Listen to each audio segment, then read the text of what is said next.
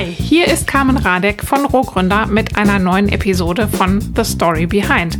Ich habe es mir für die nächsten Folgen zur Aufgabe gemacht, mal zu gucken, was Unternehmertum wirklich ausmacht und was man damit bewegen kann. Dazu spreche ich mit Unternehmerinnen und Unternehmern aus dem Ruhrgebiet und NRW, die mit ihrem Business etwas bewirken wollen, was über Profit hinausgeht und die dabei vor allem auch angetrieben sind von bestimmten Werten, die ihnen wichtig sind. Ich möchte herausfinden, wie diese Menschen ticken, wie sie ihr Unternehmen aufgebaut haben und führen, was sie vielleicht auch anders machen, was sie verändern oder bewegen wollen und welche Erfahrungen sie bisher auf dem Weg gemacht haben.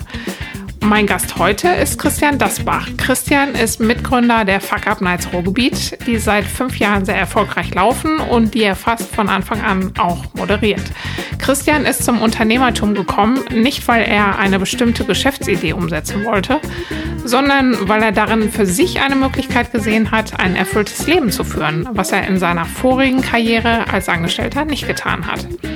Das ging nicht von heute auf morgen, wie ihr gleich hören werdet. Das hat einige Jahre und Stationen gebraucht, vom Sockenabo über Freelancing als digitaler Nomade bis hin zur Konzipierung verschiedener Workshop-Formate.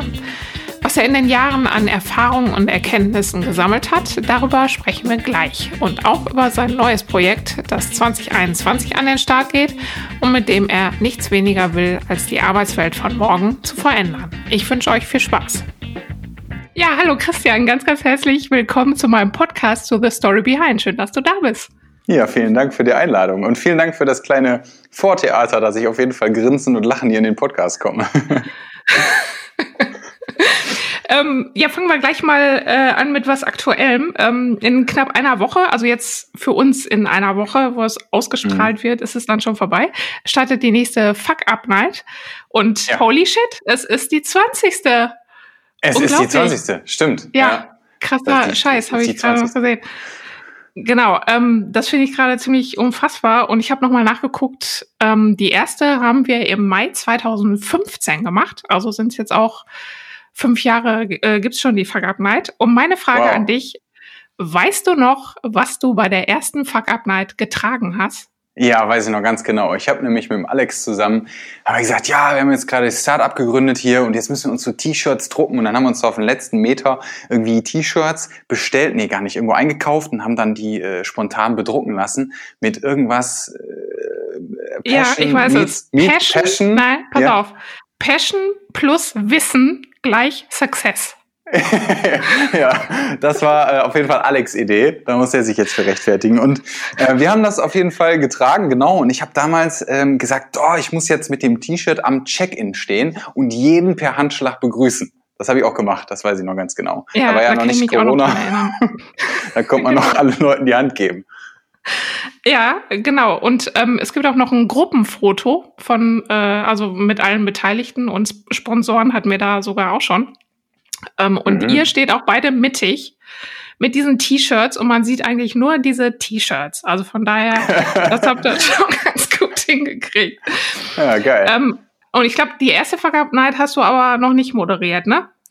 Oder, nee, die hat der Ben oder? moderiert, genau. Ach so, ja, genau. genau. Die war ja, aber so jetzt in den äh, letzten Jahren hast du dich ja, äh, bist du ja eigentlich Mr. Fuck Up der da immer auf der Bühne steht und hat sich ja auch zum richtigen Bühnenmenschen entwickelt. Ähm, wie ist das denn jetzt für dich, diese Zeit, wo die Bühnen gerade so eher digital aussehen und äh, wenn echte Bühne, dann sitzen da ähm, so eine Handvoll Leute im Publikum und nicht ein paar hundert, wie du das ja eigentlich gewohnt bist.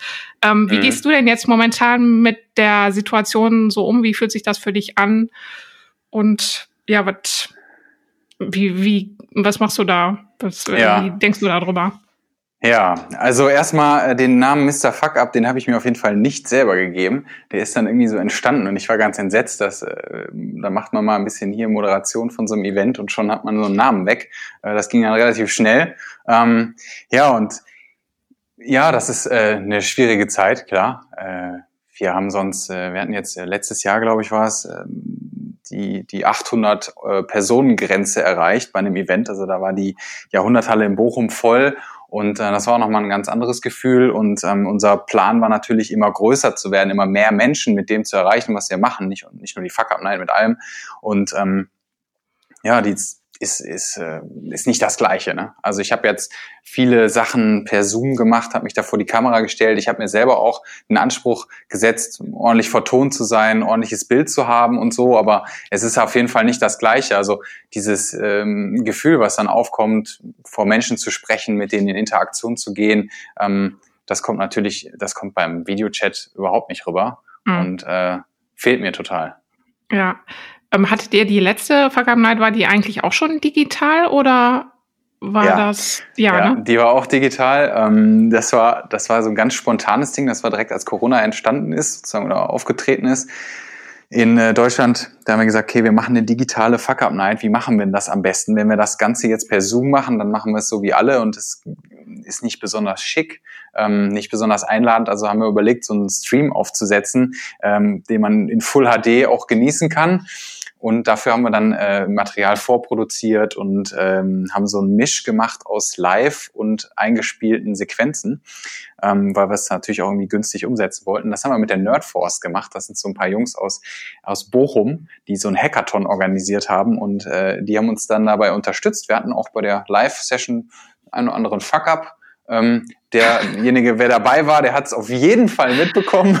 es ist ein wenig später gestartet als angekündigt. Äh, wenig ist ein bisschen untertrieben. Und ähm, ja, letzten Endes äh, war es aber eine schöne Sache. Und äh, die haben wir auch schon live gemacht, ja. Ja, also ähm, habt ihr euch da gleich auch den neuen äh, Gegebenheiten einfach mal gestellt? Ja, ja. Ja. Und äh, die nächste ist ja jetzt so ein, so ein Zwischending, also mit ähm, mit ein paar Zuschauern und äh, aber auch Streaming. Mhm. Und ist das, ich meine, ist das was, was du dir vorstellen könntest, dass, äh, dass das so in der Zukunft ähm, so, so weitergeht? Oder denkst du da jetzt noch nicht so drüber nach? Ob das jetzt ein Wunschdenken ist oder ob das in Zukunft einfach nee. sich als Format etablieren kann? Ja, Wunschdenken wird es wahrscheinlich nicht sein, ne? Nee, definitiv nicht. Äh, ich kann mir vorstellen, dass wir, wir werden jetzt halt immer besser mit den Livestream-Sachen und auch mit der Event-Gestaltung dann, also die, die Menschen einzubeziehen. Ähm, es wird einfach natürlicher für andere. Also kann ich mir vorstellen, dass wir künftig halt äh, Hybridmodelle fahren. Und ja, wir machen jetzt Ende des Monats ein Hybridmodell. Hm, ich weiß jetzt nicht, wann du die Podcast-Folge veröffentlichen wirst. Hast du Danach. da schon eine Idee? Danach, okay. Dann äh, kann ich ja jetzt schon mal offen sagen, ich habe keine Ahnung, ob die äh, 50 Menschen, die vor Ort sein könnten, konnten, ja. als wir das eingestellt haben, ob es auch wirklich stattfinden wird oder ob wir dann doch wieder alleine drehen. Okay, das werden wir ja. dann ja sehen. Ich bin gespannt. Ähm, ja, wir kennen uns ja jetzt schon echt äh, auch eine Weile länger. Ja. Ich weiß gar nicht, ob irgendwie Ende 2013, Anfang 2014, glaube ich, war das so. Da haben wir ja. uns ähm, beim Up Business Brunch, dem Event damals, ähm, da gab es ja. ja Buschmann hätte jetzt gesagt, das war der, der erste, der erste Up Business Brunch im Unperfekthaus. Und da müssten wir jetzt nachgucken, wann der gewesen ist. Ja, das war der erste. Ja, dann war das, glaube ich, Ende, ich meine, das war im Dezember 2013. Aber ich bin mir nicht so richtig sicher. Jedenfalls, ähm, haben wir uns, äh, kann ich mich da noch ziemlich gut dran erinnern, dass ich ähm, mitgekriegt habe, wie du und Alex, Alex Wiethaus, über den wir hier sprechen, ja. ähm, ihr hattet euch über das Idea Camp unterhalten.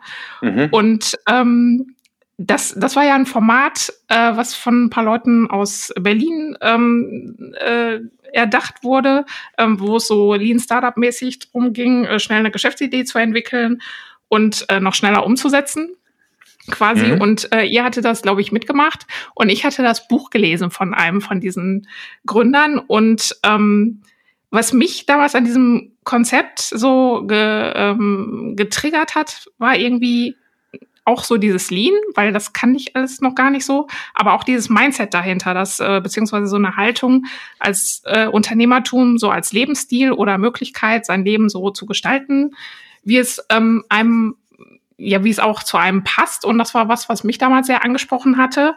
Ähm, erzähl doch mal was zu deiner Situation damals oder deinem Background, der ähm, dich auch auf diese Schiene gebracht hatte.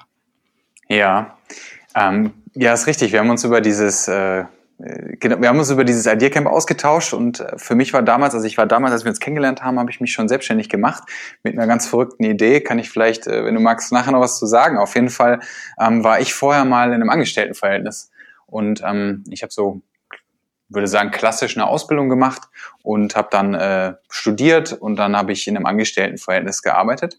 Und äh, ich war super unglücklich damit. Bei einer Bank ich, war das auch noch, ja, ne? Kannst genau. du ruhig also, sagen. Ich war völlig unglücklich damit. Naja, gut, also es, es hat ja nichts mit, mit dem Unternehmen an sich zu tun, tatsächlich überhaupt nicht. Und auch nicht mit der Aufgabe an sich, sondern einfach, dass ich am falschen Ort war. Ähm, ich war dafür einfach überhaupt nicht geeignet von, von, vom Typ her, was ich aber nicht wusste. Also ich habe mich dafür entschieden, weil, naja, ich glaube, mein Umfeld, ähm, ich war durch mein Umfeld sehr auf Sicherheit getrimmt und habe mich für, ein, für einen Job entschieden, mit dem ich eine, na gut, eine gute Außendarstellung vielleicht auch habe oder der einfach auch gut bezahlt wird. Und ich habe da viele Faktoren berücksichtigt, die gar nicht mir entsprechen und gar nicht, gar nicht wichtig für mich waren ähm, letztendlich, sondern das mehr so vom Außen getriggert. Also bin ich da gelandet und ich habe auch ein paar Jahre in so einem Unternehmen gearbeitet. Und ähm, ja, ich war extrem unzufrieden. Und es hat sich so stark bei mir geäußert, dass ich auch gesundheitliche Probleme dadurch bekommen hat. Also habe, äh, man kennt ja dieses Burnout und ähm, ich würde sagen, bei mir war es ähm, eher dieses, man gibt, es gibt dieses Burnout und es gibt Boreout.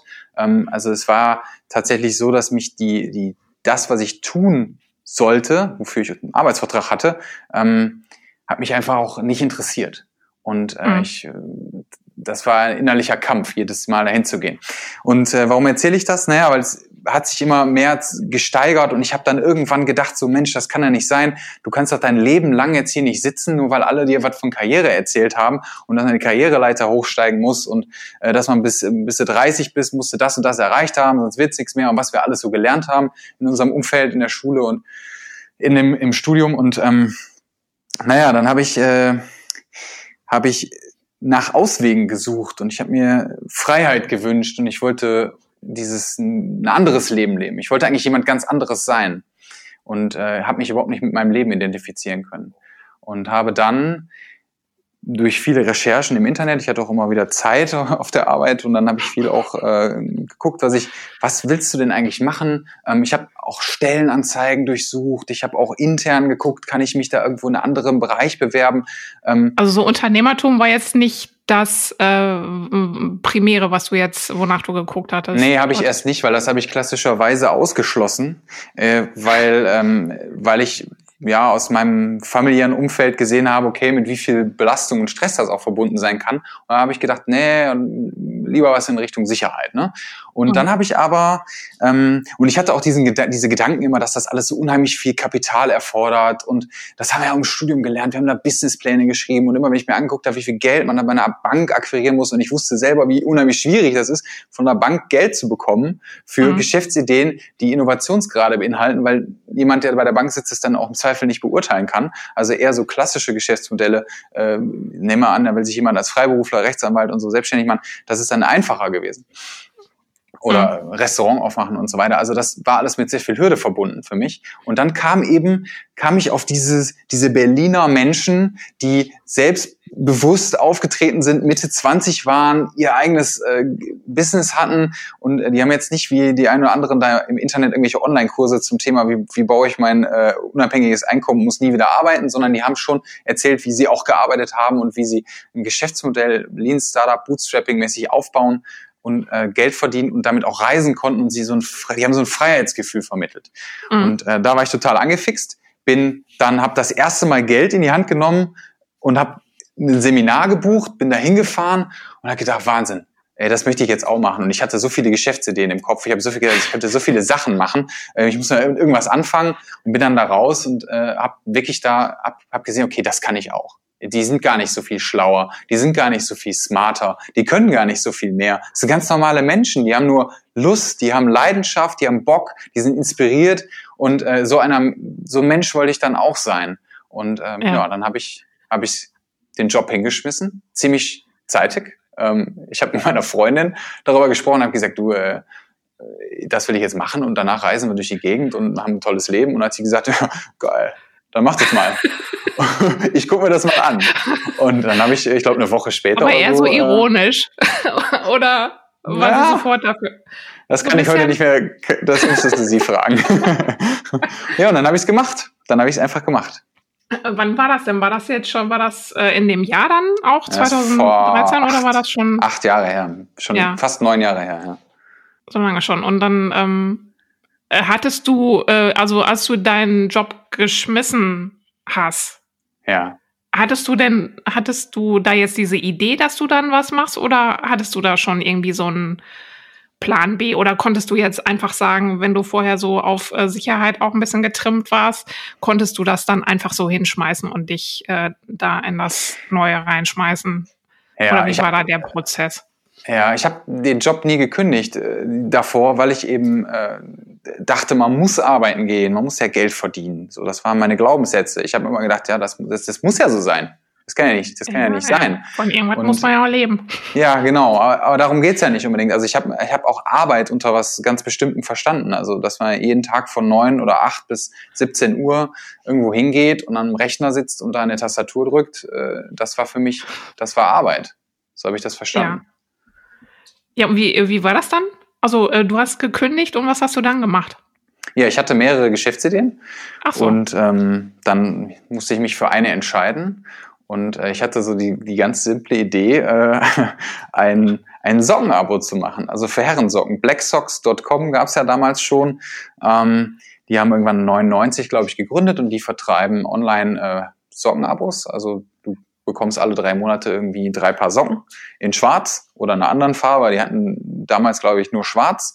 Und dann habe ich gesehen, okay, die kosten 12 Euro und habe mir die bestellt. Okay, das sind keine Goldsocken, sondern sind ganz normale Socken und äh, habe dann die Einkaufspreise, äh, wie man das so macht, äh, bei Alibaba.com äh, mit China gechattet und habe mir dann äh, die Einkaufspreise eingeholt und habe gesehen, okay, so ein paar Socken kostet irgendwie im Einkauf 17 Cent.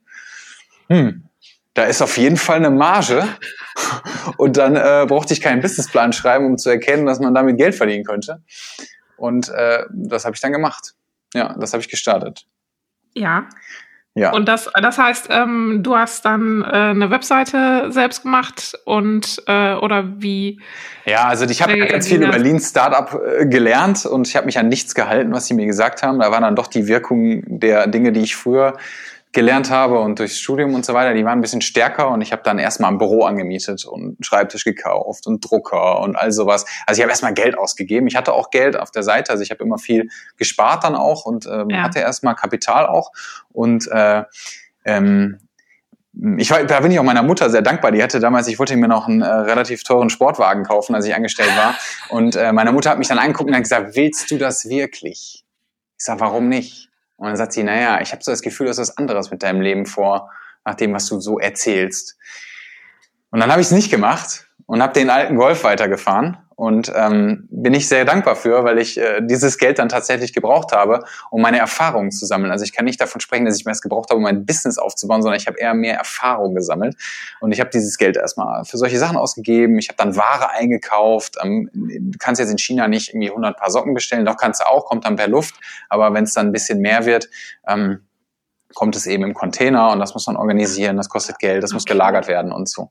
Und äh, das, das habe ich alles. Dann habe ich monatelang am Webshop gesessen, anstatt mal äh, heute, wenn wir die Workshops machen ähm, und, und Menschen dabei helfen, äh, in die Selbstständigkeit zu gehen und, und Gründungsideen zu testen, dann äh, sagen wir ja, wenn du dich nicht für deine erste Website schämst, dann hast du zu lange gebraucht. Und ich habe definitiv zu lange gebraucht. Ich wollte es perfekt machen, weil das ja. war ich auch ne, von meinem Umfeld und so wie ich halt äh, in der Bank, da läuft auch alles perfekt. Du musst es perfekt machen.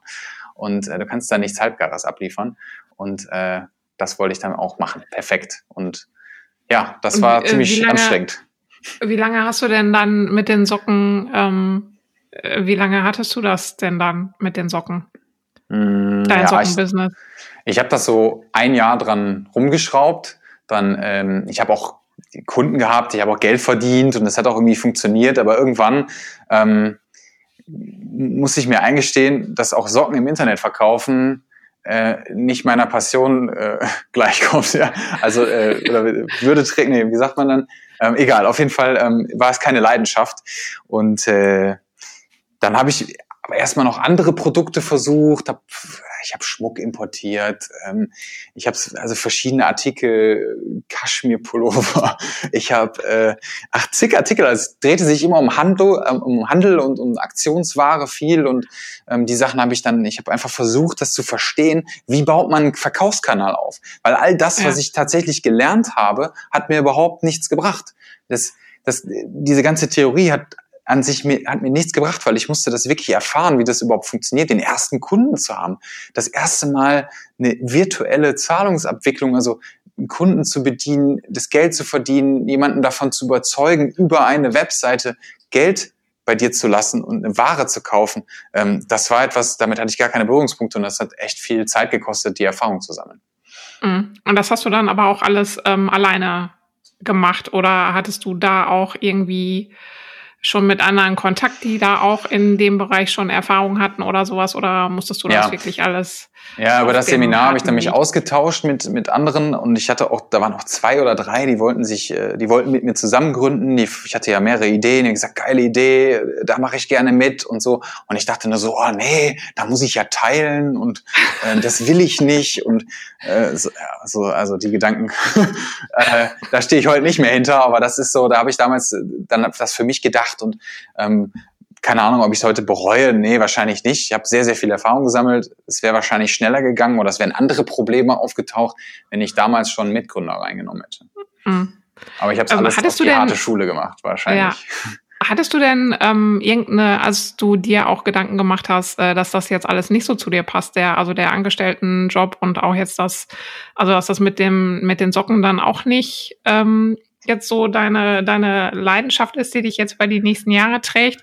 Hattest du denn irgendeine Vorstellung davon, ähm, wie du äh, was jetzt seine Leidenschaft sein könnte oder ähm, beziehungsweise was ja, was du dir jetzt auch unter so einem Leben vorstellst oder was dich da jetzt glücklich machen würde, in Anführungsstrichen? Nee, hatte ich nicht. Also damals nicht. Oder, ähm, mhm.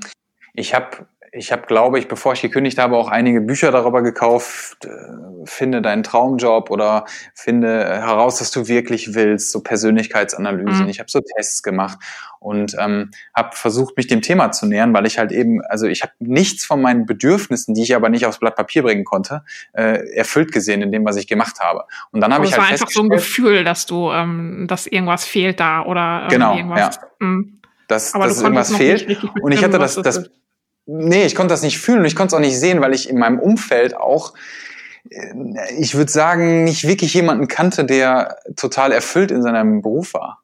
Also mhm. das war für mich, und das, das, das, was ich halt erlebt habe, ist, dass ich, als ich Angestellter war, in, in den Firmen, wo ich gearbeitet habe, habe ich Menschen gesehen, die waren zehn Jahre älter. Ich war so Mitte 20 und die waren Mitte 30. Und dann, dann waren, die waren auch brutal unzufrieden. Die sind da mhm. jeden Tag hingekommen, die haben gesagt, boah, Montag, ich könnte kotzen und oh, endlich ist Freitag und noch 35 Jahre bis zur Rente und solche Sachen haben die da gesagt. Und ich habe mir gedacht, das kann doch nicht deren Ernst sein. Das ist doch mhm. nicht. Und ich habe mich aber auch selber geärgert, dass ich halt da die ganze Zeit rumsitze. Und dann habe ich, ähm, hab ich die gefragt. Ich sag, warum sitzt du hier? Nicht, dass ich das beantworten kann für mich. Mhm. Ich weiß ja auch nicht, warum ich es mache. Aber warum machst du das? Warum wechselst du nicht? Warum gehst du nicht woanders hin, wenn du keine Lust hast, hier zu arbeiten? Und dann haben die gesagt, ja, du Christian, ich bin jetzt 35 Jahre alt, ich habe ein Haus gebaut, ich habe zwei Kinder, ich habe doch Verantwortung. Ich kann doch jetzt nichts mehr ändern. Jetzt ziehe ich das durch. Mhm. Und da, da habe ich gedacht, boah, ich, da, da wurde mir ganz schwindelig, wurde mir ganz anders. Ich dachte, jetzt zieht der das durch oder die. Ja. Und mhm. äh, ich habe mir gedacht, ja, da kannst du jetzt nicht die nächsten 35, 40 Jahre oder so etwas machen, was dich so dermaßen ähm, belastet. So, mhm. ich, um das, um das schön zu formulieren. Also ja. das war das und da habe ich dann, da, das war so der, der, der, der Impuls, wo ich gesagt habe, ich muss mich damit auseinandersetzen, was ich wirklich will, weil das scheint nicht der mhm. Weg zu sein. Das scheint ja, also genau und ähm, ich also das war jetzt auch erstmal, dass du, ähm, dass du dann, also du musstest jetzt auch erstmal Dinge ausprobieren, einfach um zu gucken, was ähm, ja, genau. also ich habe überhaupt dann, hingeht. Ich habe dann gedacht, okay, ich, das geht so in Richtung Freiheit. Ne? Diese Frustration im Job, okay, was brauchst du denn? Ja, du willst die Freiheit haben. Du willst äh, mhm. nicht die Sicherheit im Vordergrund. Der Job ist dir gar nicht so wichtig. Ich habe selber dann festgestellt, ich bin gar kein sicherheitsaffiner Typ, sondern äh, das ist, hat gar keinen großen Stellenwert für mich. Ich äh, bin eher risikoaffiner und ähm, ähm, Mhm. Das ist eher das, was man auch im Unternehmertum oder als Selbstständiger auch gebrauchen kann, ähm, auch Risiken einzugehen. Das geht ja gar nicht ohne. Und äh, das habe ich dann gemerkt und ich habe gedacht, das wäre dieser Freiheitsgedanke, der mich mhm. treibt und bin dem nachgegangen und habe dann festgestellt, dass aber Socken im Internet verkaufen oder andere Artikel. Ja? Ähm, die Leute lachen immer wegen den Socken, das ist auch in Ordnung. Ähm, ich kann ja heute auch viel, sehr drüber lachen. Ja, das ist, aber das ist halt auch nichts, was mich glücklich macht. Da kann ich zwar über meinen Tag frei entscheiden, aber ich mache trotzdem jeden Tag was, was, wo ich keinen Sinn empfinde. Ja, genau, das mit dem Sinn. Das ist ja, ja das ist die Sache mit dem Sinn. Sinn. Ja. Genau. Ähm, wie ging es denn dann weiter? Also nach den Socken, was kam nach den Socken? da kamen viele andere gut, Produkte. Dann kam die Kaschmir, dann kam, genau. Dann kam nach irgendwann nach diesen Produk ganzen Produkten die Erkenntnis, dass, äh, dass es das nicht ist, dass ich ähm, auch, äh, man, man gibt ja, es gibt so eine Einkommenshürde, die man erreichen kann. Und äh, da hat man gemessen, äh, sage, kann jetzt irgendeine Studie sein, ich weiß es nicht, man hat auf jeden Fall herausgefunden, dass ab einem gewissen Einkommen ähm, die Zufriedenheit nicht mehr steigt. Du kannst also jemandem dann irgendwie 50.000 Euro mehr im Jahr zahlen, da wird der nicht glücklicher durch, weil er einfach nur seine Sternehotels auf äh, den Malediven upgradet oder so. Aber oder von statt, weiß ich nicht, Ibiza mhm. macht er jetzt einen Maledivenurlaub. Das wird ihn, das, das bringt, macht ihn nicht viel glücklicher. Und ähm, so ähnlich war es dann auch in dem Bereich. Ich habe also festgestellt, als ich dann, als Dinge funktioniert haben und ich Geld verdient habe, dass, dass die Motivation nachgelassen hat, ähm, weiter an dem Produkt und an der Idee zu bauen weil eigentlich mhm. nichts an Vision dahinter stand. Und darauf hab, dann habe ich mich auf die Suche gemacht, ja, was will ich denn eigentlich machen? Und durch diese Fuck-Up-Nights zum Beispiel habe ich ähm, festgestellt, ähm, ich, ich, ich habe äh, bei der zweiten Fuck-Up-Night, du hattest mich ja vorhin gefragt, hast, hast du noch nicht da hast du die noch nicht moderiert und da habe ich dann gefragt, in die Runde gefragt, ja, äh, ist das okay, wenn ich die nächste Fuck-Up-Night moderiere? Und ich habe nur ja. in den Gesichtern gesehen, wie alle sagten so, boah, Gott sei Dank fragt einer. Gott sei Dank.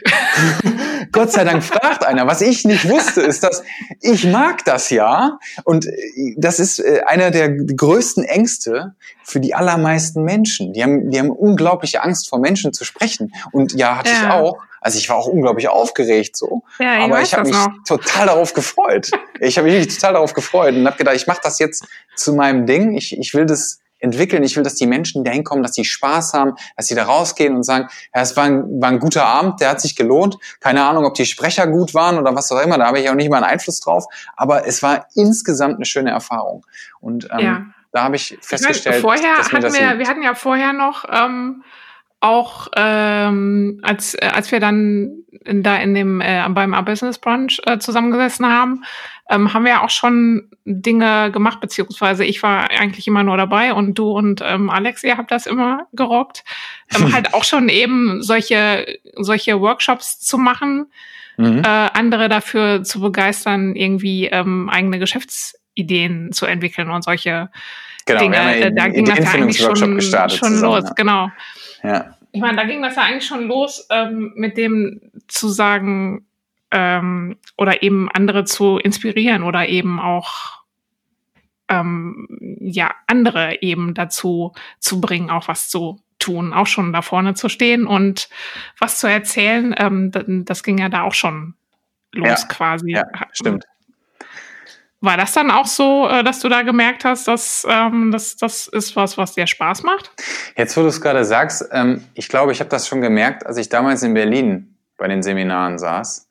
Und ich habe die Menschen gesehen, die, erf die erfolgreich ihr, ihr Geschäft gestartet haben und darüber berichtet haben, wie die das gemacht haben und habe mir damals schon gesagt, boah, ich möchte auch mal da stehen. Ich möchte auch mal da vorne stehen und sagen können, ich habe das geschafft. Ich möchte Menschen inspirieren, sich für ihren eigenen Weg zu entscheiden. Hab dann aber gesehen, okay, das kannst du jetzt nicht einfach direkt machen. Du musst ja jetzt erstmal selber was starten. Du musst erstmal selber auf die, auf die Beine kommen. Und ich habe das total aus den Augen verloren. Ich habe dann halt damit mich, mich zwei Jahre, drei Jahre damit beschäftigt, äh, eben Geld zu verdienen, ähm, eigene äh, Produkte äh, aufzusetzen, Online-Kurse. Ich habe alles Mögliche probiert. Ähm, und ähm, um, um dann letztendlich eigentlich das zu erfüllen, fällt mir gerade auf. Mhm. Der Wunsch, der Wunsch war von Anfang an da, als ich das gesehen habe. Ähm, ja. Mhm, also eher, dass äh, dann eben Also so ein, dann so ein, also das schon geschafft zu haben, dann aber eher das anderen auch zu vermitteln. Ja, das war genau. eher so das, was ja. du, wo du dich so ja. gesehen hast. Ja, und das ist auch das, was ich heute mache. Also ähm, ich habe da dann, äh, wir haben ja angefangen, Workshops äh, zu erstellen und dann haben wir die immer weiter verbessert, haben immer mehr Teilnehmer gewonnen ähm, und das ging dann irgendwann richtig los vor zwei oder drei Jahren, wo, wo wir dann wirklich volle Workshops hatten. Am Anfang war das ja echt schwierig, auch Teilnehmer zu gewinnen. Und ähm, als wir immer authentischer wurden, immer ähm, ja besser auch an dem und bei uns alles auch wunderbar funktioniert hat, wurde es auch viel leichter, Teilnehmer zu gewinnen und zu überzeugen. Und ähm, ja, heute ist das, also das ist ein, ein, eine Sache, die ich total liebe, ist wirklich die, die Menschen zu, zu inspirieren. Wir haben viele Teilnehmer, die aus ähm, Jobs kommen und die unzufrieden mhm. sind, ähnlich wie ich damals, und die aber Geschäftsideen mitbringen und sich nicht trauen, das umzusetzen. Die, die halt, die sind halt Angestellte und die wünschen sich, Unternehmer zu werden. Und das ist erstmal, das ist eine Reise. Ne, du kannst nicht morgens aufstehen und sagen, schnips und jetzt bin ich Unternehmer. Das habe ich versucht, das funktioniert nicht. Ähm, vielleicht gibt es Menschen, bei denen es funktioniert, aber wahrscheinlich bei den meisten funktioniert es nicht, sondern es ist eine Entwicklung. Ich muss mich entkoppeln. Ich habe mich auch entkoppelt. Ich habe mich von meinem Umfeld entkoppelt. Ich, ich habe, das ist ja quasi wie ein Identifikations, äh, Identitätswechsel. Ich, ident, mhm. ich wechsle meine Identität von jemandem, der eben das macht, was ein Angestellter macht, zu jemandem, der risikoaffiner ist, der Unternehmen gründet, der, ähm, der einfach ein ganz anderes Leben führt auch. So ist auf jeden Fall meine Auffassung. Und ähm, ja, da helfen wir den Menschen dann, diesen, diesen Change zu machen. Das heißt, wir machen mit den Workshops, wir haben auch ein Mentoring-Programm aufgesetzt, wo wir die äh, Personen dann begleiten, wo wir wöchentlich mit denen sprechen, ähm, wo wir sehen, dass, dass eine Entwicklung einfach ähm, notwendig ist und auch eine Zeit bedarf. Und ähm, ja, wo wir die Menschen begleiten. Ähm, bei dir war das, also bei dir war das ja auch so, also du hast ja, du hast ja mit den Produkten gestartet, also mit Socken und so weiter, ähm, ging dann irgendwie in Richtung anderen erklären, wie, wie man jetzt Unternehmen macht. Ähm, und bei dir habe ich halt immer auch so das Gefühl gehabt, dass es bei dir vor allen Dingen als eben mit diesem Unternehmertum als äh, Lebensstil, sage ich jetzt mal auch, so also geht. Also dass es eigentlich eher darum geht, ähm, dein Leben halt äh, selber zu gestalten, wie du das möchtest. Und ja. ähm, ihr, du und äh, Lisa, ihr habt das ja auch wirklich sehr krass gemacht, dass ihr auch euch ähm, unabhängig gemacht habt vom Ort. Also es gab ja auch dieses, also es gab ja auch dieser, diesen Trend des äh, digitalen Nomadentums. Ich weiß gar genau. nicht, ob der jetzt momentan noch so, also es gab mal wirklich so ein, äh, wo, wo das wirklich auch so ein großes Thema in den Medien war. Und das habt ihr ähm, ja auch gemacht. Also ihr habt ihr euch ja wirklich hier auch eure Zelte abgebrochen mhm. im äh, Ruhrgebiet und ähm, seid dann durch die Welt gereist. Ähm, erzähl mal, wie das angefangen hat oder ähm, was, äh, wie da auch so der Prozess war, weil das ist ja schon eine ziemlich krasse Entscheidung. Ja, ja, also ich habe äh, zum Glück eine eine Freundin, die allen Schabernack mitmacht. Ja, also das heißt, ja, wenn, Lisa wenn ich mir ist eine, großartig. Ich liebe Lisa. ich liebe Lisa auch und ähm, ja, wenn wenn ich mit einer Idee nach Hause komme sozusagen und äh, äh glaube, dass ich dann häufig auch begeisterungsfähig bin. Ähm, nicht, nicht ich bin befähigt, sondern ich kann andere begeistern, so rum. Und äh, kann Lisa dann für mich gewinnen. Und ähm, ja, wenn ich eine Idee komme, dann, dann hat sie einfach auch Lust, da mitzumachen oder das auch mit umzusetzen. Und so war das auch. Wir, ich glaube, das war 2015 oder so. Da sind wir zu dieser digitalen Nomadenkonferenz gefahren und wollten uns das mal angucken, was die da machen. Weil das war ja auch wieder ein Event, da ist man hingefahren, da waren irgendwie 500, 600 Leute, die Karte hat auch 170 Euro gekostet und wir wollten uns das mal angucken. Da sind wir nach Berlin gefahren und ähm, das, das, äh, das Event ging, glaube ich, über ein, ein Tag war so ein Main-Event und der Rest war irgendwie so drumherum mit Workshops und all so ein Gedöns. Und die konnte man noch irgendwie extra buchen. Und dann haben wir diese ganze Szene da auch kennengelernt und diese digitalen Nomaden und das war ganz interessant. Und naja, im Grunde war das ein Impuls, den ich bekommen habe, dass jemand sagte, ja, ähm, er, er wäre die ganze Zeit in Chiang Mai in Thailand. Und dann habe ich ihn gefragt, ja, okay, was machst du denn da und, und wie funktioniert denn das? Und dann sagt er, ja, ähm, er würde da jetzt für 200 Euro im Monat äh, leben. Ich sage, wie 200 Euro im Monat? Also ja, Miete, Roller, ähm, hat ein Apartment, ähm, so all-inclusive äh, mit Essen gehen und so 200 Euro. Also das kann doch jetzt nicht wahr sein. Und dann, äh, also das hat mich so fasziniert, ich gesagt, das müssen wir auch mal ausprobieren, wie das ist. Mhm. Und ähm, ich glaube, ja, dann war das relativ schnell haben wir dann ähm, uns darauf festgelegt, dass wir, dass wir einen, einen Flieger buchen. Oh, haben dann noch gedacht, ich weiß noch damals haben wir gesagt, so jetzt nehmen wir mal sechs Wochen äh, Rückflug in sechs Wochen. Und das war so, ah, das war total klasse. Also wir sind nach Thailand geflogen, da habe ich schon gesagt, wir gehen jetzt nach Koh Lanta, da gibt's so einen Co-Hub, einen Co-Working Space, da sitzen die ganze digitalen Nomaden, da lernen wir diese Menschen kennen und gucken, was sie machen. Und wir arbeiten dann auch einfach von da, weil wir, wir haben sowieso nur im Homeoffice gesessen. Und ähm, mhm. als ich gegründet habe, da wollte ich in einen Coworking Space gehen und nach sechs Monaten habe ich da gesessen. Ähm, ich sage jetzt mal nicht welches. Ich habe dann da gesessen, habe gefragt, sag mal, wann kommen denn die anderen? Ja, mhm. und dann haben die irgendwann geschlossen. Und ähm, letztendlich äh, habe ich dann nur zu Hause gesessen. Und ja. da habe ich gesagt, da können wir auch mal unterwegs ausprobieren. So, dann waren wir sechs Wochen in Thailand und das war total witzig. Dann haben die Leute da am Strand und so, diese ganzen digitalen Nomaden gesagt, oh, wie lange bleibt ihr? Ja, sechs Wochen. Die waren total stolz. Ich war noch nie länger als drei Wochen von zu Hause weg. Ich erinnere mich immer an diese Szene beim Hobbit.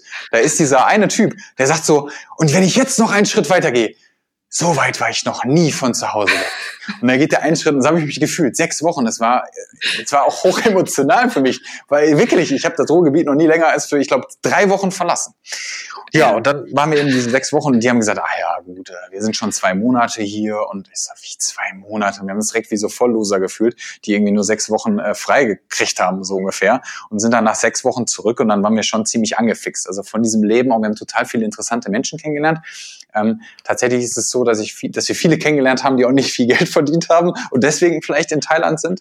Ähm, aber äh, wir haben dann entschlossen, ja, komm, wir probieren das jetzt mal aus. Wie ist, wie, wie ist denn das? Und die, die Eindrücke, die wir da bekommen haben, diese, ich nenne es jetzt auch mal, mh, hm, Sorglosigkeit will ich es nicht nennen, sondern ich möchte mehr das mehr Optimismus nennen. Mhm. Also im Ausland. So Leichtigkeit. Leichtigkeit und Optimismus ja. habe ich da erfahren. Ähm, unglaublich. Und glaub mir, wenn ich aus, ich bin aus Thailand zurückgekommen und jeder, der schon mal Ausland war, weiß ja, du kommst aus Thailand zurück und da musst du immer gucken, wo du hinläufst. Weil wenn du einmal drei Meter läufst und guckst links oder rechts, landest in irgendeinem Loch. Also im wahrsten du landest in einem Loch, die machen da überall die Straßen auf, keine Ahnung.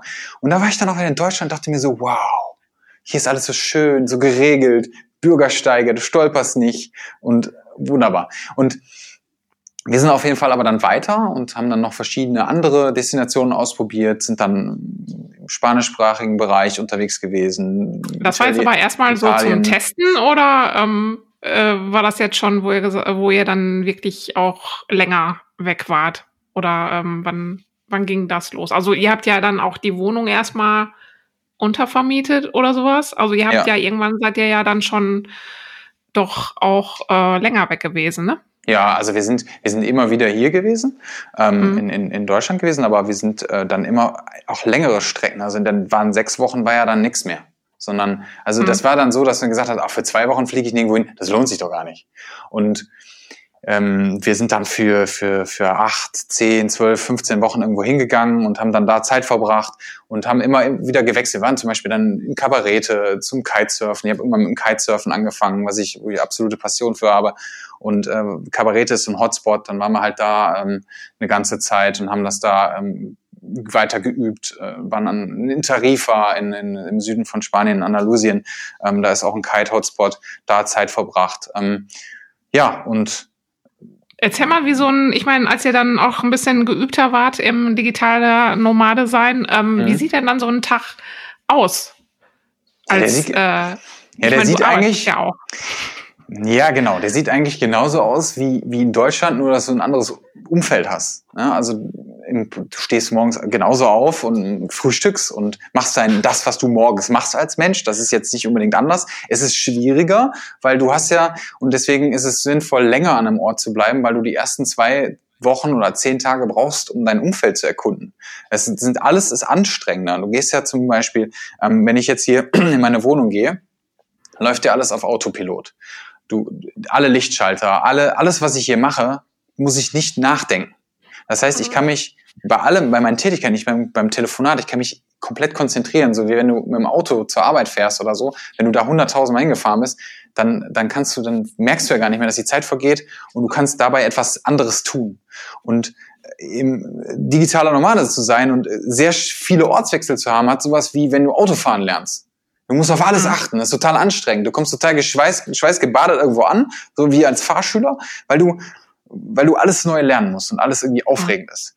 Und ähm, genau, wenn du dann länger an der Zeit, äh, wenn, wenn wir längere Zeit irgendwo gewesen sind, dann haben wir uns da eingewöhnt und haben, äh, haben da einfach für längere Zeit einfach so Apartments angemietet und ähm, genau, da Zeit verbracht.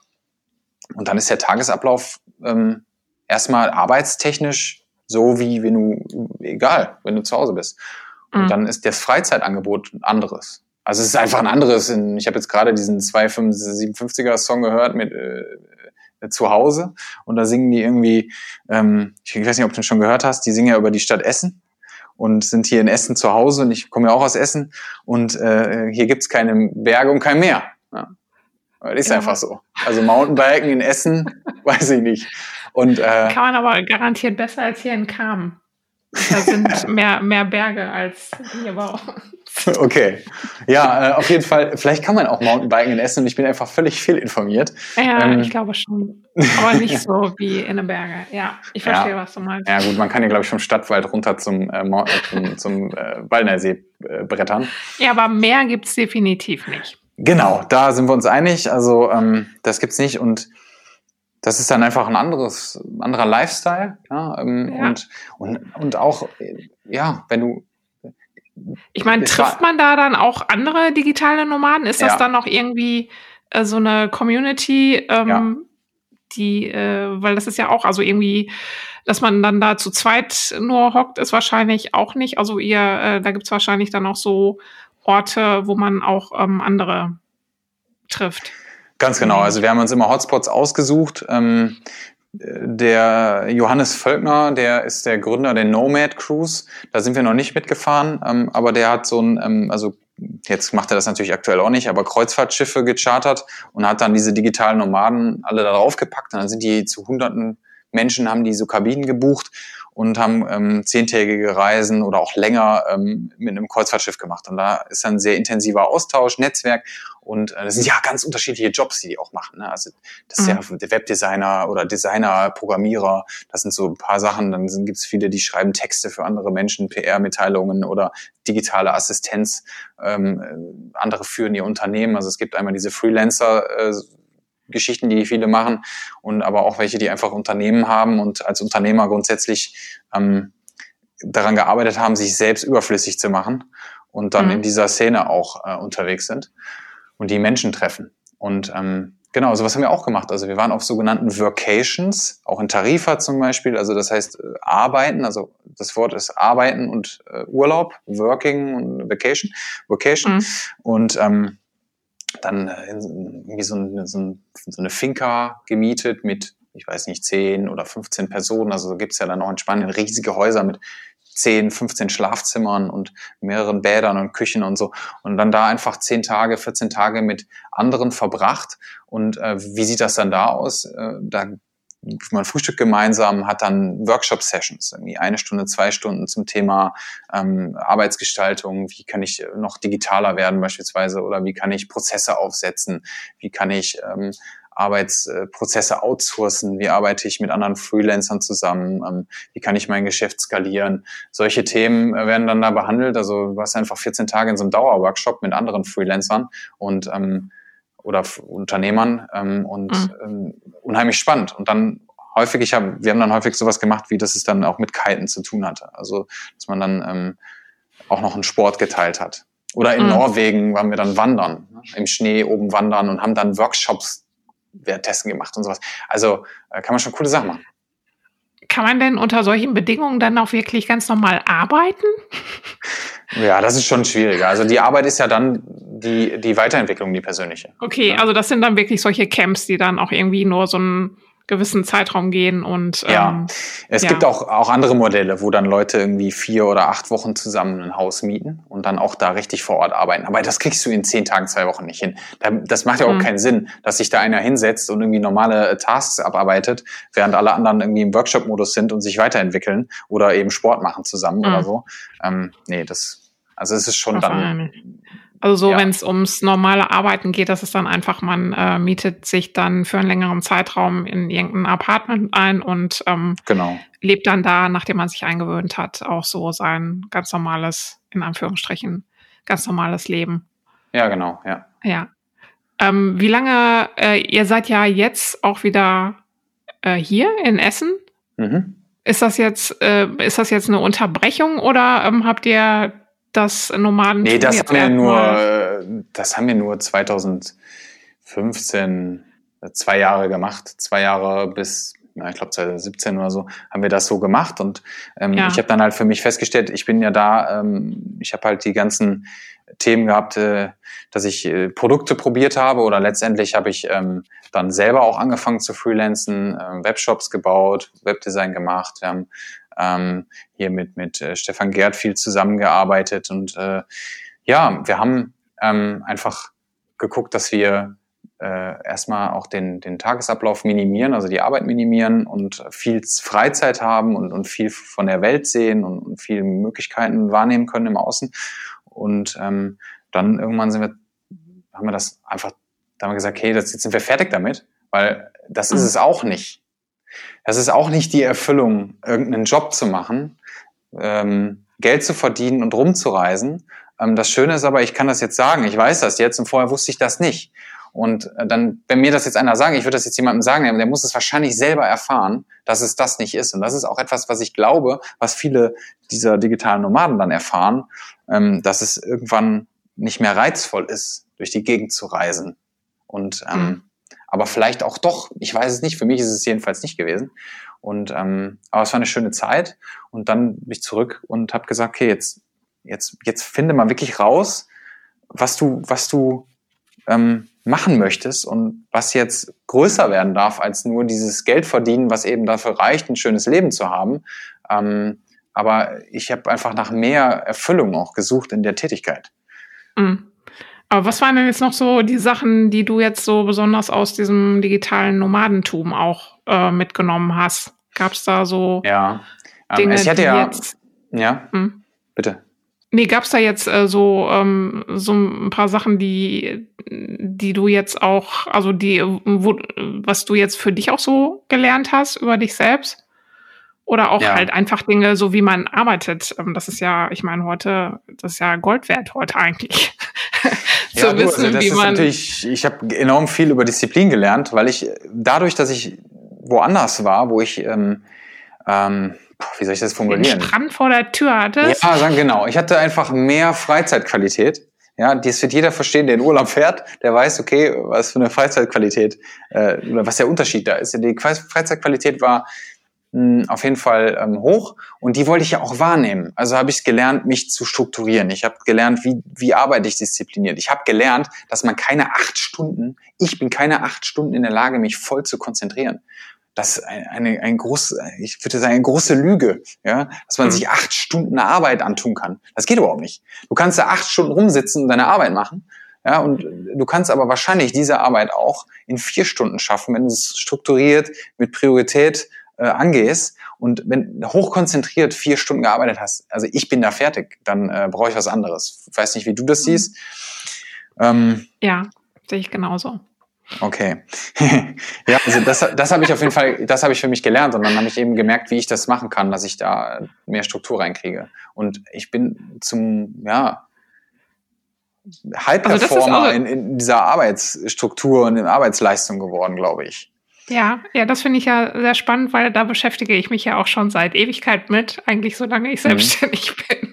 bin. ähm, ja, wie, wie sieht das denn dann aus zum Beispiel? Wie sieht denn so ein, so ein Tag dann, also du kannst dich dann wirklich, äh, was weiß ich, vier Stunden hinsetzen, dann machst du die vier Stunden und dann schaffst du so viel wie früher in acht.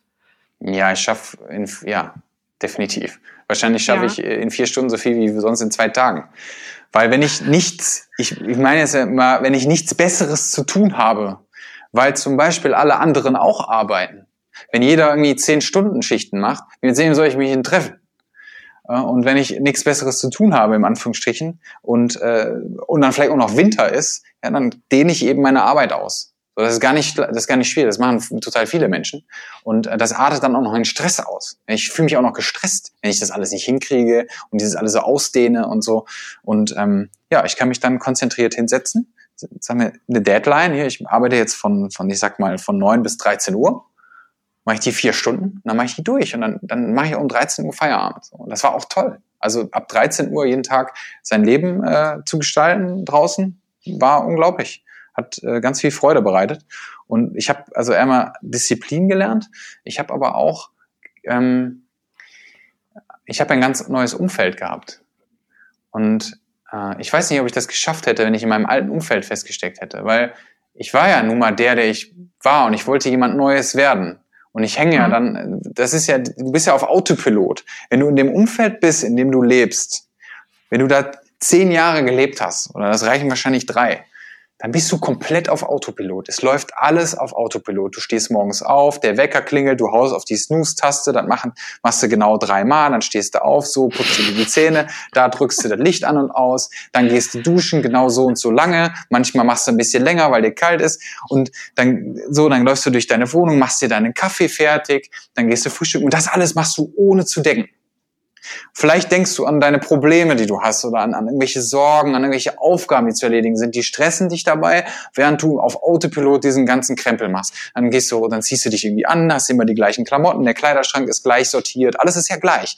Dann triffst du die gleichen Leute, triffst deine Familie, triffst deine Freunde. Die sind alle gleich. Also die sind nicht gleich die Leute, sondern das ist immer das Gleiche. Du triffst diese Menschen, mhm. hast ähnliche Unterhaltung über ähnliche Themen ähm, weil das ist einfach deine, Identif äh, deine Identität. Ja, du bist dieser Mensch, hast diese Kontakte und ihr sprecht über bestimmte Themen. So, da hast du dir dein, dein Leben geschaffen. Der bist du. Und wenn du jetzt jemand anders sein möchtest, ich wollte jemand anders sein. Ich wollte ja nicht mehr dieser Angestellte sein, der frustriert ist, der keine Lust auf seinen Job hat, äh, der, der und auch nicht der sein, der irgendwelche Sachen im Internet verkauft, sondern ich wollte ein, ein glücklicher Unternehmer sein, der, der Leute inspiriert. Und ich habe gedacht, wenn ich Menschen inspirieren möchte, dann muss ich erstmal was finden, mit dem ich die inspirieren kann. Ich muss mich erstmal verändern. Ich muss jemand anders werden. Und da habe ich gemerkt, dass es unglaublich wertvoll war, das Umfeld und alles, was mich an das alte Leben erinnert hat, erstmal zurückzulassen um mhm. mal was ganz anderes zu machen. Und das habe ich dann im Ausland oder durch die Reisen, ich war nicht im Ausland, ich war in Deutschland dann, aber ähm, äh, durch dieses andere Umfeld einfach, einfach gelernt und äh, konnte mhm. das loslassen und konnte mich zu jemand anderem entwickeln. Und das habe ich nur gemerkt, letztendlich, weil als ich wieder da war und immer wenn ich hier war, haben Leute mich darauf angesprochen, die mich kennen oder die mich neu kennengelernt haben, die dann gesagt haben, ja, irgendwas ist anders bist ein anderer Typ, du bist so ruhig geworden, du ruhst in dir. Ähm, so Sachen habe ich früher nie gehört. Ich war ja ein total hibbeliger Typ. Ich bin wahrscheinlich immer noch hibbelig, aber ich bin deutlich ruhiger geworden. Und ähm, die, die Menschen haben mich ganz anders wahrgenommen. Und da habe ich gemerkt, okay, ich habe mich wirklich verändert. Und ich sehe die mhm. Welt anders. Weil das ist ja krass, du, du, du wächst auf, du wirst von deiner Schule geformt, du wirst von deinem Umfeld geformt, je nachdem, was an der Schule da passiert mit dir, was die Lehrer zu dir sagen, ob die sagen, ja, du bist eine Pfeife, du kriegst es nicht hin, ja, mit aus dir wird sowieso nie was. Alles Themen, die ich auch in meiner Schulzeit hatte, mit ähm, ja, ist auch egal, mit, mit Lehrern auf jeden Fall. Ich habe auch ein paar mehr Schulen besucht als die meisten, glaube ich. Ähm, äh, genau, weil ähm, von meiner Inspiration wollte auch in der Schule keiner was wissen. Ja, also es, ähm, ich habe da, äh, das alles hat mich ja sehr stark geprägt als Mensch. So hat das ja mhm. jeder, der, der, der dieses Umfeld hat. So und das ist dann deine Welt, wie du sie wahrnimmst. Mhm. Und wenn du, wenn du, ähm, wenn du nur von Menschen umgeben bist, die die keine hohen Erwartungen an ihr Leben haben beispielsweise. Wie sollst du denn da selber dich verändern? Wie sollst du, oder Menschen, die Pessimisten sind, wie willst du denn selber zu einem Optimisten werden? Die finden dich ja sogar komisch, wenn du dann optimistisch wirst. Das, das, das mögen die auch nicht. Und äh, weil dann gehörst du ja nicht mehr zu denen. Die Menschen wollen Zugehörigkeit, die wollen, Menschen wollen zu einer Gruppe gehören, wir alle gehören zu irgendwelchen Gruppierungen. Und eine Veränderung der Persönlichkeit bedingt, ich steige auch aus diesen Gruppierungen aus. Und ähm, wenn ich dann zurückkomme, und das ist halt das Fatale, ich komme zurück kann es sein, dass deine alten Gruppierungen dann, also deine alten Groupies sozusagen, dass sie dann sagen, ja, wer ist das? Also so haben wir dich aber nicht kennengelernt. Du hast dich aber verändert. Das finden wir jetzt komisch. Schuster, bleib mal bei deinen Leisten und ähm, ja, das ist auch aber was, das was äh, mit hab. den digitalen Nomaden war dann irgendwann ähm, ist, ist war dann auch ist dann auch irgendwie ähm, zu dem immer gleichen geworden oder hm, ja schon ja ja, ja, es war auch irgendwann nicht mehr spannend, ne? Mhm. Was, was kam denn dann danach, als du dann wieder hier warst? Wie, das war das dann, ich meine, du bist ja immer wieder hier hingekommen, aber ähm, wie ging dein Weg dann weiter?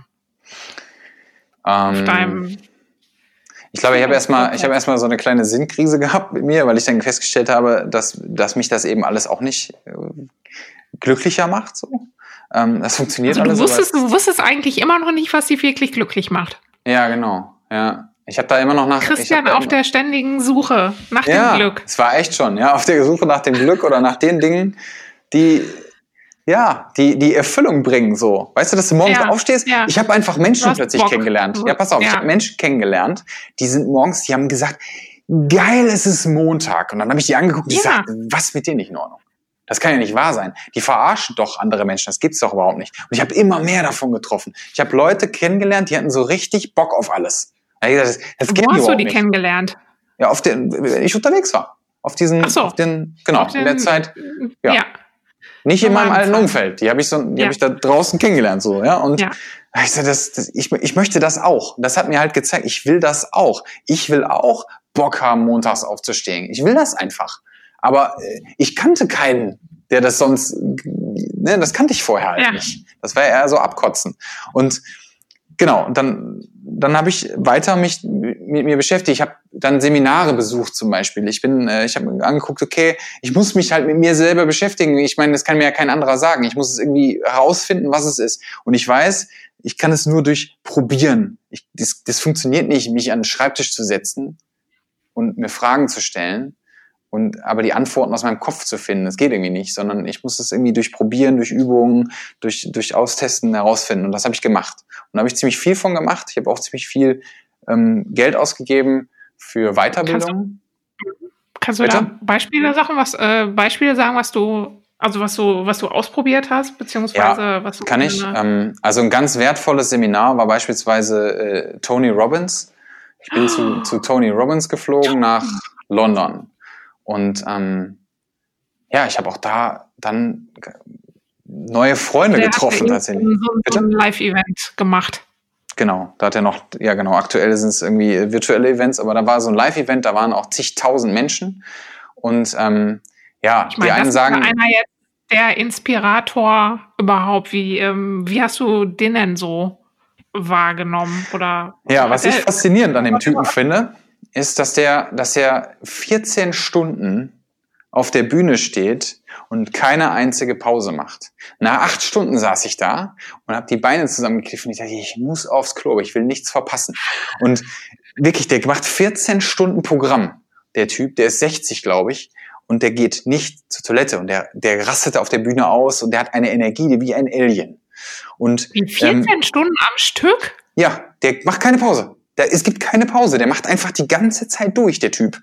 Und der, der ist auch da auf der Bühne. Du siehst ihn die ganze Zeit. Der verschwindet auch nicht.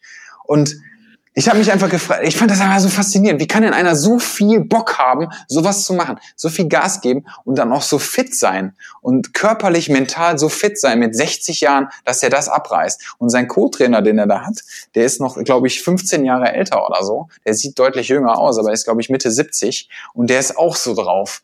Und ähm, ja, das hat mich einfach, das hat mich fasziniert. Ja, da, das ist jetzt, die einen mögen sagen, das ist so ein Chaka-Chaka-Event. Ja, da macht auch Spaß mit dem Chaka-Chaka. Das ist auch ein bisschen mein, meine, mein Ding so. Aber deswegen bin ich ja nicht hingegangen. Sondern die haben ganz äh, wertvolle Übungen, die du da machst äh, mit dir selber und dann mit einem Partner und du besprichst einfach Fragestellungen, die, die habe ich mir vorher in meinem Leben nicht gestellt.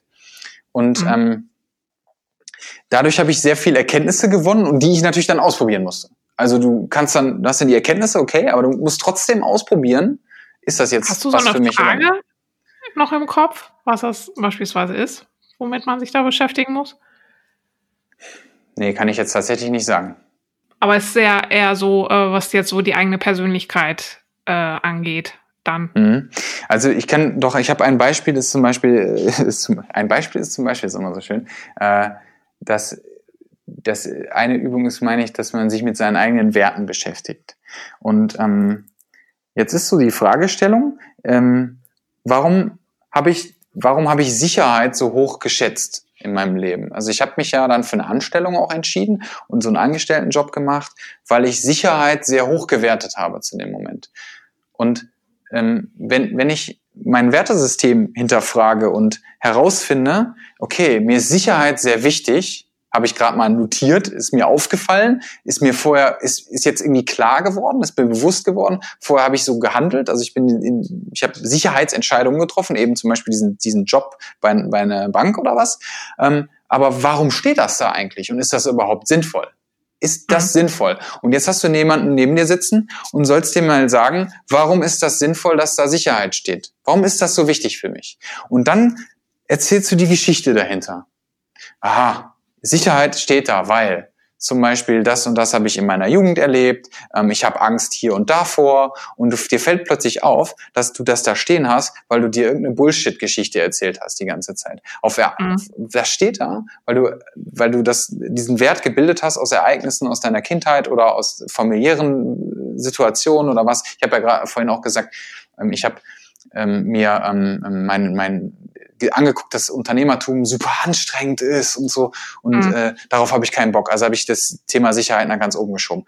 Und indem ich das erkenne, dass das überhaupt nicht zutrifft, also das, das ist ja, ist ja Quatsch, weil es steht auch mhm. im Konflikt. Ich habe dann als nächstes habe ich zum Beispiel Abenteuer und Abwechslung als Werte gehabt, ja. Und dann habe ich gesagt, mhm. okay, da steht ja völlig in Konflikt Sicherheit und irgendwie Kitesurfen, ja, ist ungefähr, das passt nicht. Ja, das, das macht keinen Sinn. Mhm. Und die, diese Frage zu beantworten und dann zu gucken, okay, wenn ich das jetzt mal wegnehme, was, welche Geschichte will ich mir denn eigentlich erzählen? Und was mhm. will ich eigentlich machen? Das war unheimlich interessant und unheimlich wertvoll. Und das Gleiche ist mit mhm. dem Thema Freiheit passiert. Ich hatte dann später, also es war dann wirklich so in der, in der Session, dass ich mir gesagt habe, ich möchte gerne Freiheit erleben. Ja, aber das möchte ich nur erleben. Warum? Warum? Was ist mir so wichtig dahinter? Ja, okay, mir ist wichtig, Freiheit zu erleben, weil ich mich vorher eingesperrt gefühlt habe. Weil ich 9 to 5 gemacht habe, etwas, was ich nicht gerne mochte. Und ich habe mir Freiheit gewünscht. Und das Spannende, was für mich passiert ist, ist, ich habe dann diese Freiheit extrem leben können, als dieser digitale Nomade, und habe dann festgestellt, das ist es nicht. Weil jetzt mhm. ist Freiheit erfüllt, ich fühle mich frei, das ist aber nicht das, wonach ich strebe, sondern es ist was ganz anderes. Für mich ist es Wachstum. Mir ist unheimlich wichtig, immer dazu zu lernen. Ich will mich immer entwickeln. Ich will immer was Neues lernen, was Neues machen, Menschen inspirieren, Menschen dazu, dazu bringen, sich auch zu entwickeln. Das ist mir unheimlich wichtig. Das habe ich auf dem Weg dann rausgefunden. Und dabei ist es dann, hört es dann auch auf. Wachstum ist, ähm, also persönliches Wachstum. Nee, persön persönliches Wachstum nicht unbedingt nur, sondern es geht halt grundsätzlich darum, dass, dass sich etwas entwickelt. Ja. ja das okay. ist, hm ja, dass ich ein Unternehmen aufbauen kann, dass ich Mitarbeiter beschäftigen kann. Ähm, das ist das, was Wachstum dann auch mit zum Ausdruck bringt. Ah. Also hast du jetzt eigentlich ähm, das, das gefunden für dich? Also äh, worum es äh, dir geht, also deine, so deine innere, dein innerer Antrieb. Ja, ich glaube schon. Also es ist jetzt zumindest so, dass ich seit drei Jahren jetzt ähm, ziemlich happy bin mit dem, was ich mache und das ja. super gerne mache und ich mich wirklich auf jedes Event, was wir machen, also im Grunde bin ich ja dann bei Veranstaltungen gelandet, bei denen wir eben Menschen mhm. zusammenbringen und, und äh, eine Message rüberbringen und ähm, diese Workshops, wirklich, ich habe Teilnehmer, die rufen mich dann wirklich auch erst nach ein, zwei Jahren an, aber dann rufen sie an und sagen, es war so schön, dass ich bei dir war und dass ich mir solche Fragen stellen konnte. Also ich nehme auch zu den Seminaren, die ich selber besucht habe, viel mit in die Seminare die ich selber mhm. gebe. Und ähm, dass ich mir solche Fragen stellen konnte, weil ich habe es jetzt geschafft, zum Beispiel, die machen sich gar nicht selbstständig, sondern die haben dann ihren Job gewechselt. Sie haben, machen plötzlich was ganz anderes. Sie haben sich getraut, nachdem sie diese Erkenntnis hatten, haben sie getraut, diesen Wechsel zu vollziehen und sind jetzt happy und sind glücklich damit. Weil, ja, sie wussten halt vorher nicht, dass es auch was anderes geben kann.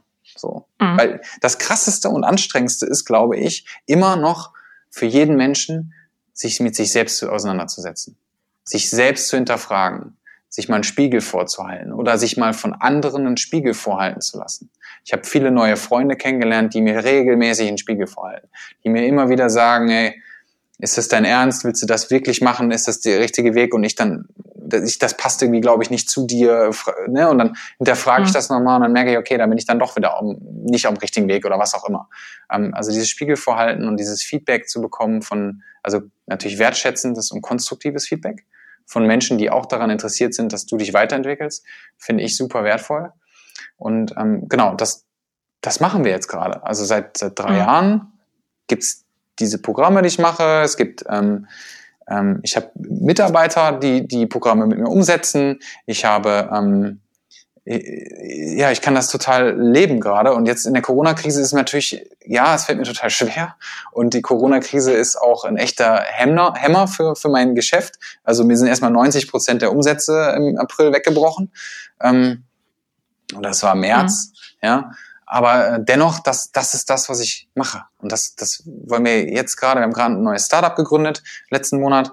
Und ähm, wir haben jetzt, äh, wir wollen jetzt mit dem, was wir machen, die ähm, Arbeitswelt von morgen verändern. Wir wollen jetzt, wir wollen es schaffen, dass wir in zehn Jahren nicht mehr diese 35-Jährigen da sitzen haben, die heute 25 sind, nicht in zehn Jahren 45, die äh, heute 25 sind oder die jetzt ihr Studium beenden, dass die in zehn Jahren etwas tun, was sie mit Leidenschaft machen und wo sie richtig gut drin sind. Weil wenn ich eins richtig, das war, das hat mich auch mega fasziniert. Ich habe dann plötzlich Menschen getroffen.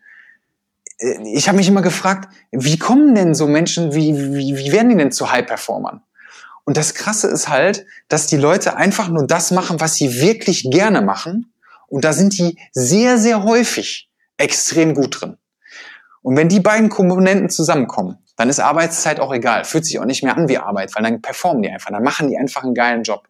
Und davon wünsche ich mir viel, viel mehr in Deutschland, damit die Unternehmen hier in Deutschland ein stärkeres Wachstum haben. Wir haben einfach Personalmangel. Und wir haben eine Veränderung von Jobs und wir müssen neue Jobs kreieren. Es werden ja in den letzten zehn Jahren ja zig neue Jobs kreiert worden und darüber hinaus auch ähm, die Studiengänge sind von 11.000 auf 20.000 diverse Studiengänge angewachsen. Also es findet eine Spezifizierung statt und der Mensch wird immer mehr unter Druck gesetzt, sich entscheiden zu müssen und die Orientierungslosigkeit steigt in meinen Augen. Ähm, und da wollen wir, da wollen wir Abhilfe schaffen. Wir wollen es schaffen, mhm. dass die Menschen Bock haben auf ihr Arbeitsleben. Und damit, mhm. Äh, glaube ich, eine Win-Win-Situation für alle entstehen. Dann erzähl doch mal, was, ähm, was ihr da jetzt gegründet habt. Ja, wir haben, ähm, wir haben ein Unternehmen gegründet, mit dem wir jetzt äh, als Auftakt, ähm, dafür haben wir jetzt die äh, RAG-Stiftung gewonnen, mit dem Jungen Initiativkreis zusammen machen wir jetzt ein Event, bei dem wir ähm, Ende November ähm, leider Gottes ein Livestream, aber ein sehr professioneller Livestream. Wir haben da einen geilen Partner gewonnen, On the Rock, die ähm, ähm, das ganze äh, Thema ähm, mit uns begleiten, ähm, technisch. Und äh, wir wollen in diesem Livestream glückliche Arbeitnehmer präsentieren, um erstmal dem Studenten da draußen, der vielleicht zu Hause sitzt und mit seiner Familie und seinem Umfeld sagt, okay, ich kenne eigentlich keinen, der wirklich glücklich ist, dem wollen wir zeigen, es gibt diese Menschen. Und dann zeigen wir denen, was alle Menschen, die ein glückliches Arbeitsverhältnis haben, also die wirklich sagen, ey, ich liebe das, was ich tue, wie die dahin gekommen sind. Und das Event wird aufzeigen, dass das nichts mit Glück zu tun hat. Es hat wirklich nichts mit Glück zu tun. Es sind so drei, vier Key, Key Learnings, die wir da rausarbeiten gerade und ähm, die wir dann auch auf dem Event rausarbeiten, um den Menschen zu zeigen, wie genau kann das funktionieren? Wie kannst du das auch für dich, auch wenn deine Lebensumstände anders waren, auch wenn du aufgewachsen bist und du hattest ein schlechtes Elternhaus und oder bist als Migrant hier hingekommen. Für jeden ist es möglich, weil die Entscheidung nicht bei dir und dann geben wir eben diese, diese, diese Schritte mit, die du gehen kannst, um das zu erreichen. Und ähm, das ist der Auftakt, den wir machen. Mhm. Ähm, wie heißt dann das Startup und wie, ähm, was ist das dann für eine Veranstaltungen, also in welchem Rahmen ist das jetzt? Ähm, ist die für jeden offen oder? Ja, wir adressieren als erstes mal äh, Studierende, ist aber für jeden offen. Ähm, wir haben auch ein paar, also wir haben jetzt schon viel darüber gesprochen, einige Arbeitnehmer, die sich gemeldet haben und gesagt, ähm, ja, ich bin jetzt nicht ganz Zielgruppe, aber könnte ich vielleicht auch zugucken? Ist ja ja auf jeden Fall. Ne? äh, das ist auf jeden Fall Sinn äh, und Zweck der Sache. Ähm, wir adressieren also Studenten, die so im Abschlussjahrgang sind, ähm, Bachelor, mhm. Master. Und ähm, wir, ähm, jetzt habe ich jetzt die andere Frage vergessen. Wie ihr heißt. Ach so, genau. Das Event heißt What If?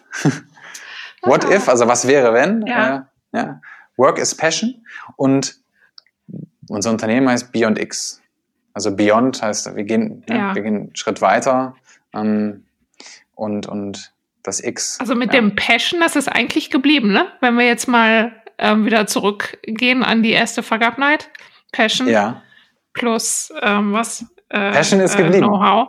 Ja. ja, Passion plus Wissen und gleich wenn man jetzt das Wissen hat, ja, du hast recht, äh, Wissen, stimmt, Alex. Also eigentlich wusstest du es damals schon, was eigentlich, du eigentlich Ja, eigentlich wusste es Alex schon damals. ja, das ist, äh, ja, das stimmt.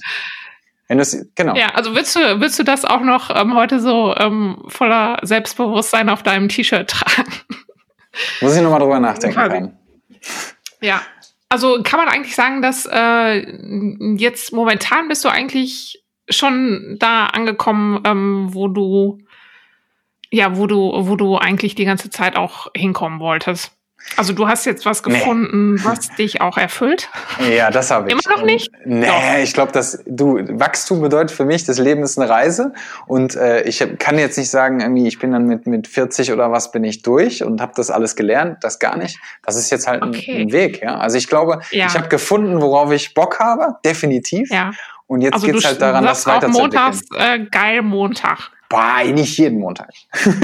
In der Corona-Krise nicht jeden Montag, aber ja, okay, prinzipiell ist mir egal, welcher Wochentag ja. ist tatsächlich. Ja. Und ähm, ich habe, ja, ich habe. Also hast du eigentlich jetzt für dich auch erkannt, dass es, äh, dass es, ähm, also dass dieser, äh, dass es nie diesen Punkt geben wird, wo man jetzt wirklich mit Sicherheit sagt, so, das, das ist es jetzt, sondern mm. dass das eigentlich immer weitergeht oder dass man sich eben auch immer weiterentwickelt und dann auch neue ähm, also, Herausforderungen dann immer wieder sucht oder sowas.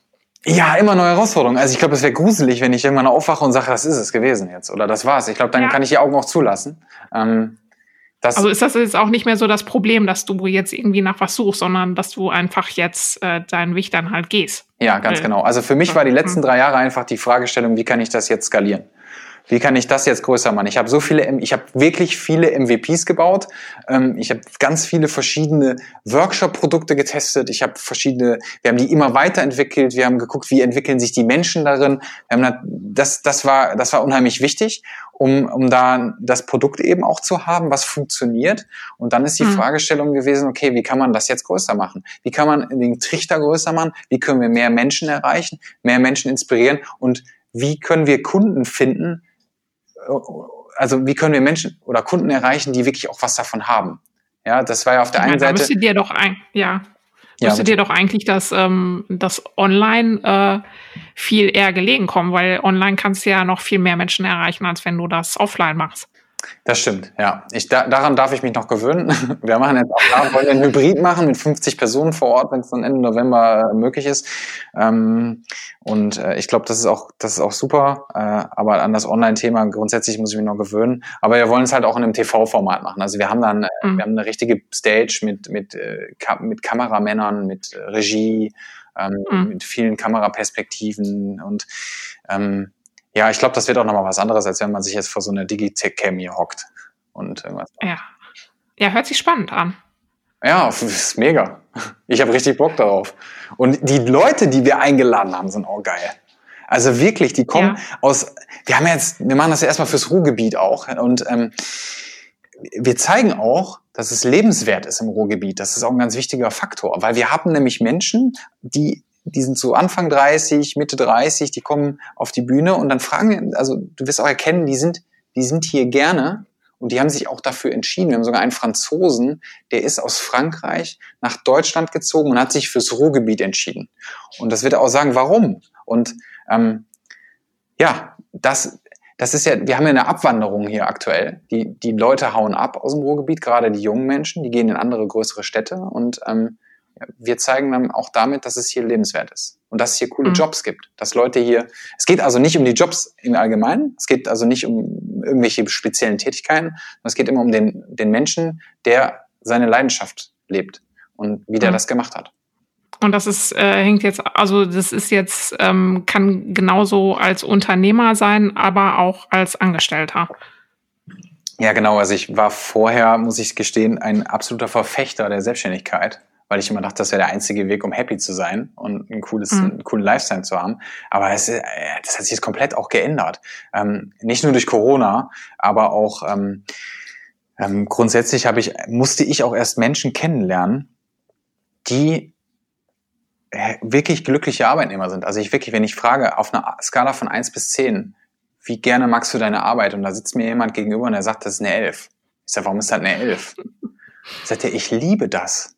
Ich mach das, mhm. das Geld ist mir scheißegal. Ich gehe dahin, weil ich das, ich mag das, ich finde das richtig geil, was ich da mache. Und äh, dass da mehr Menschen aus Konzernen, die das sagen, gleichermaßen wie Leute aus der Kreativwirtschaft oder aus, ähm, aus dem Sozialbereich, ganz unterschiedlich. Und mhm. wir haben auch jetzt einen, einen Profiboxer dabei. Der ist hier in Deutschland in, äh, ich weiß nicht mehr in welcher Stadt, ich glaube Gelsenkirchen, weiß ich mir ganz genau, ist ja aufgewachsen als Immigrant, ist hier nach Deutschland gekommen mit seiner Familie, hat, äh, hat keine Schulbildung, äh, ähm, hat doch hat Schulbildung genossen, hat die Schulbildung genossen, aber äh, keine Ausbildung gemacht und ist zum Profiboxer ähm, ähm, mhm. äh, geworden und äh, hat gegen Klitschko gekämpft im WM-Finale und ja, der wird auch erzählen, was schätzt er am Ruhrgebiet und ähm, das ist aber nicht alles natürlich, sondern was, ähm, was hat ihn dazu bewogen, das zu machen? Und wie glücklich mhm. hat ihn das gemacht? Und was hat ihn nicht glücklich gemacht daran? Und ähm, warum macht er das, was er heute macht, super gerne? Ja, hört sich auf jeden Fall super spannend an. Und du bist aber jetzt auch, ähm, also angestellt würdest du aber auch trotzdem nicht mehr genau. arbeiten, ne? Oder äh, hast du das ich, für dich auch ich, nicht ausgeschlossen? Äh, ich habe das schon, ich, pff, ja. glaube nicht. Das richtige Angebot kommt. nee, nee, nee. Nee, nee. Also das ist schon, Unternehmer sein ist schon ähm, das auch das Ziel, ne? Und äh, das ist ja auch eine Entwicklung. Ich, ähm, das ist ja so vom Angestellten erstmal zum, zum Selbstständigen. Und ich habe sehr lange in dieser selbstständigen Blase und selbstständigen Kugel gehangen, weil ich äh, gedacht, also der klassische Selbstständige hat ja das Problem, dass er glaubt, er müsste äh, alles selber können und in allem mhm. selber gut sein und dann noch diese, diese ähm, Ignoranz ähm, zu sagen, äh, das kann kein anderer so gut wie ich. Davon gibt es ziemlich mhm. viele und ähm, die haben natürlich nicht das Zeug zum Unternehmer. Und da ist dann die Frage zu erkennen, ähm, möchte ich denn der Selbstständige sein? Und das war für mich eine, war eine lange Zeit auch eine Fragestellung, wer will ich denn da sein? Ähm, und, und da auch zu lernen abzugeben. Weil ähm, Stefan Gerd hat mal auf einer, auf einer Anmoderation zu mir gesagt oder über mich gesagt, äh, Christian ist ein Tausendsasser. Ähm, keine Ahnung, ob das stimmt, aber ich habe mich in super viele Sachen eingearbeitet. Und heute denke mhm. ich sogar, cool, ich habe einen Überblick über ziemlich viele Dinge. Ähm, ähm, und ähm, aber jetzt lerne ich immer mehr dazu, Sachen abzugeben, weil so viel Auftragsvolumen reingekommen ist teilweise, dass ich dann ähm, das gar nicht alleine machen konnte und auch nicht mehr, auch nicht perfekt machen konnte, wie ich mir mhm. das dann vorgestellt habe. Mhm. Und äh, so wachse ich dann zum Unternehmer, ja. Was heißt denn für dich heute Unternehmer sein? Ja, Unternehmer sein. Ich habe so ein, ich hatte mal so einen äh, ganz tollen ähm, ähm, Impuls bekommen, viele Jahre her schon. Und da hat jemand gesagt: So, Christian, ähm, du musst dir das so vorstellen. Äh, ein Fahr also ein, eine Herde ist immer nur so schnell wie das schwächste Tier in der Herde. Und jetzt stell dir ein Fahrrad vor und du hast eine Kette. Und du kannst nur so schnell trampeln oder so stark da Kraft reingeben, wie das schwächste Gewinde oder die schwächste, die schwächste, äh, das schwächste Ding da in dieser Kette halten kann. Und ich bin das schwächste, äh, das schwächste Glied in der Kette. Also sollte ich doch lieber das Fahrrad fahren. Und dann habe ich, da habe ich viel drüber nachgedacht. Das, das ist jetzt ziemlich, äh, ziemlich äh, ein schönes Sinnbild. Ähm, ich, dieser ähm, Unternehmercoach, wie heißt der denn nochmal? Stefan Mehrath gibt da nochmal so was anderes. Als, als Selbstständiger bist du der, der unten Bäume hackt und dann immer mal wieder die Leiter hochrennt und nach oben nach dem Rechten guckt und uh, guckt, ob die Richtung noch stimmt. Und dann rennt er wieder runter und hackt und hackt. Dazwischen gibt es noch einen Manager, der guckt, ob die Klingen scharf sind bei den anderen, die hacken. Aber der Unternehmer, der sitzt den ganzen Tag oben und guckt, ob die Richtung stimmt.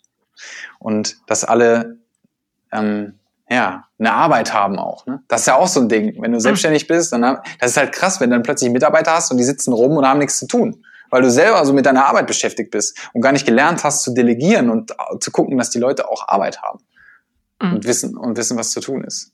Ja. Also Unternehmer sein bedeutet, ähm, Was bedeutet das auch für dich, dass, dass du da den ja, Arbeitsplatz, Arbeitsplätze zu schaffen, äh, eine Vision zu haben, die größer ist als ich selber und ähm, mhm. Menschen zu begeistern, bei dem Ding mitzumachen, Arbeit zu schaffen ähm, für andere und äh, den Überblick zu behalten.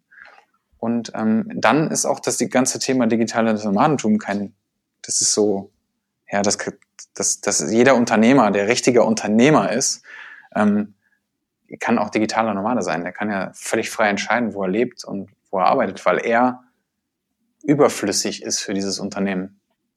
Es gehört ihm. Das Unternehmen sollte dann im Idealfall ohne ihn funktionieren können. Ich glaube, dann hast du den Job richtig gut gemacht. Mhm. Ja, dann bin ich gespannt, ähm, wann es bei dir soweit ist. ich auch. noch ist es nicht so. Ja. Ja, aber du bist ja noch auf deinem Weg. Von daher, ja. ich habe keinen Zweifel, dass das irgendwann der Fall sein wird.